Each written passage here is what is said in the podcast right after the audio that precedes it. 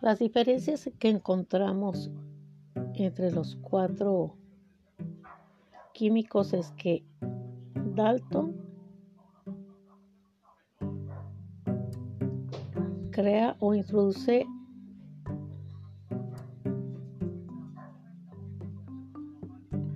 la idea de discontinuidad de la materia.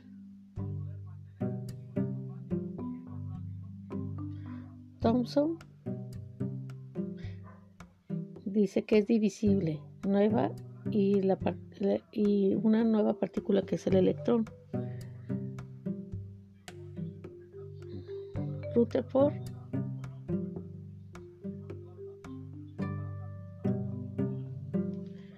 dice que son hay protones con carga positiva, que es una nueva partícula.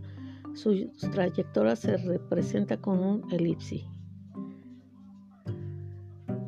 Y Bohr menciona las fuerzas de centrífugas y centripeta. Su trayectoria se representa con un círculo con más energía y el electrón da saltos a otras órbitas.